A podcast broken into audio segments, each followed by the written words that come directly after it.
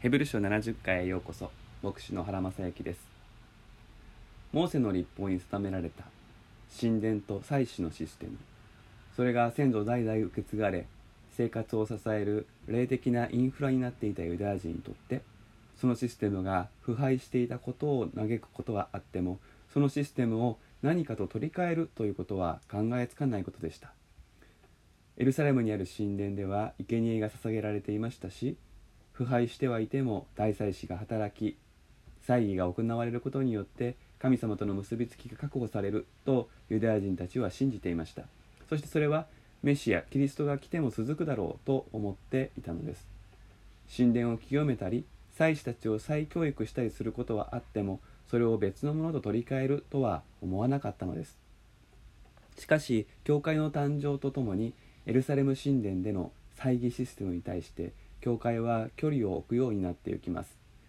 なぜなら教会こそ神殿であって一人一人が祭司として神に仕えることができるようになったからです。しかしユダヤ人にとってこの変更は納得がいくものではありませんでした。じゃああの神殿と祭司のシステムは何だったのか。大祭司なしに信仰人生を歩むことはできない。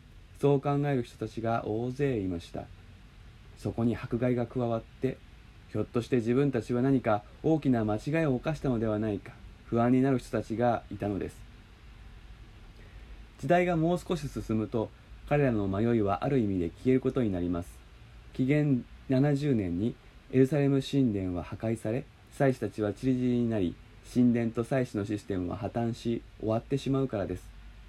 しかしヘブル書が書かれた時代はまだエルサレム神殿のシステムは動いていました。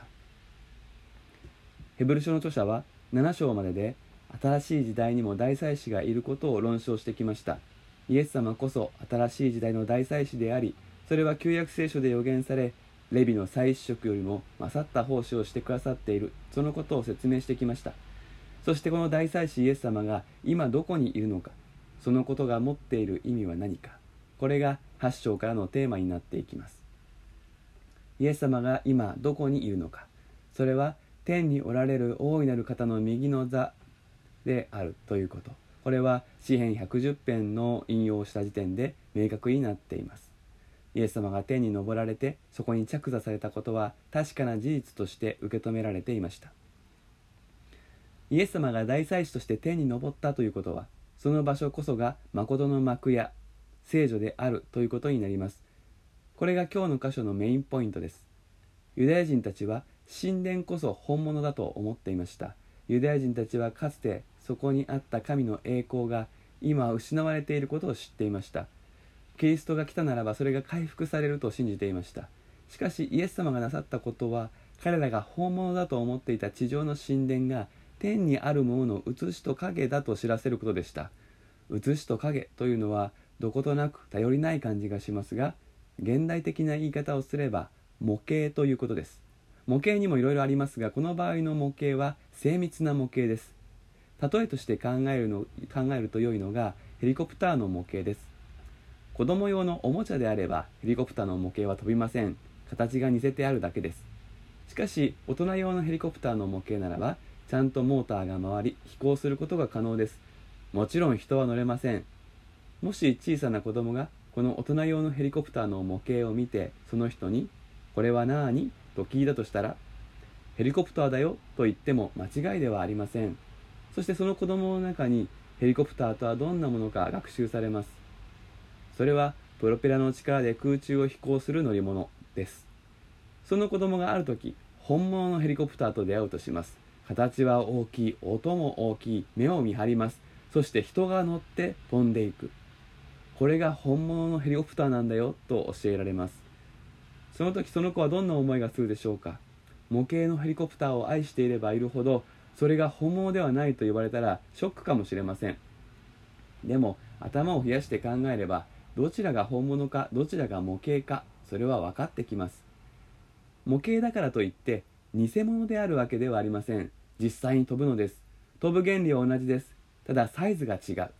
飛行距離飛行高度積載量全てにおいて圧倒的に違うのです。それが本物と模型の違いです。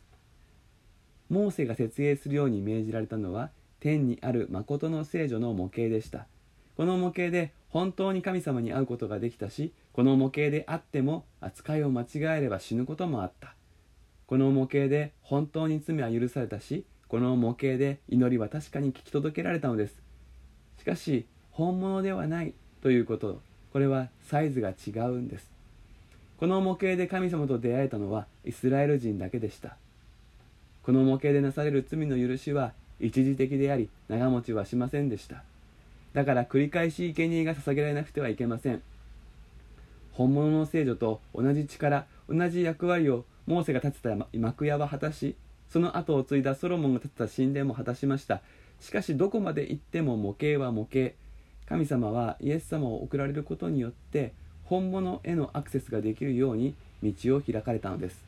だからこそ違法人に私たちに救いが及び永遠の命が保証されることになったのです。ユダヤ人たちはまさかあれが模型だったとはそう驚きました。しかしヘブル書の著者は山であなたに示された型通りに全てのものを作らなければならないと旧約聖書に書かれていることを根拠にあの神殿が模型に過ぎないことは最初から示されていたということを教えます。そして本物にアクセスできるようになった今模型にこだわる必要はないことを教えるのです。救い主は壊れた模型を直すのではなく本物を持ってきたのです。模型から本物へと学びを進めるのがユダヤ人クリスチャンですが違法人である私たちは逆をたどります。本物に触れますがこれがあまりにも大きいのでよく理解するために模型を活用するのです。それが私たちにとっての旧約聖書です。模型に通じれば本物の恵みがより豊かにわかるようになります。そして何より私たちは大祭司イエスと共にこの誠の幕屋に仕えることが許されているのです。誠の幕屋は時空を超えて目には見えないけれども今ここに重なるように存在します。私たちは祈る時歌う時いえ四六時中この誠の幕屋にいて神に仕えているのです。32回目は以上です。それではまたお耳にかかりましょう。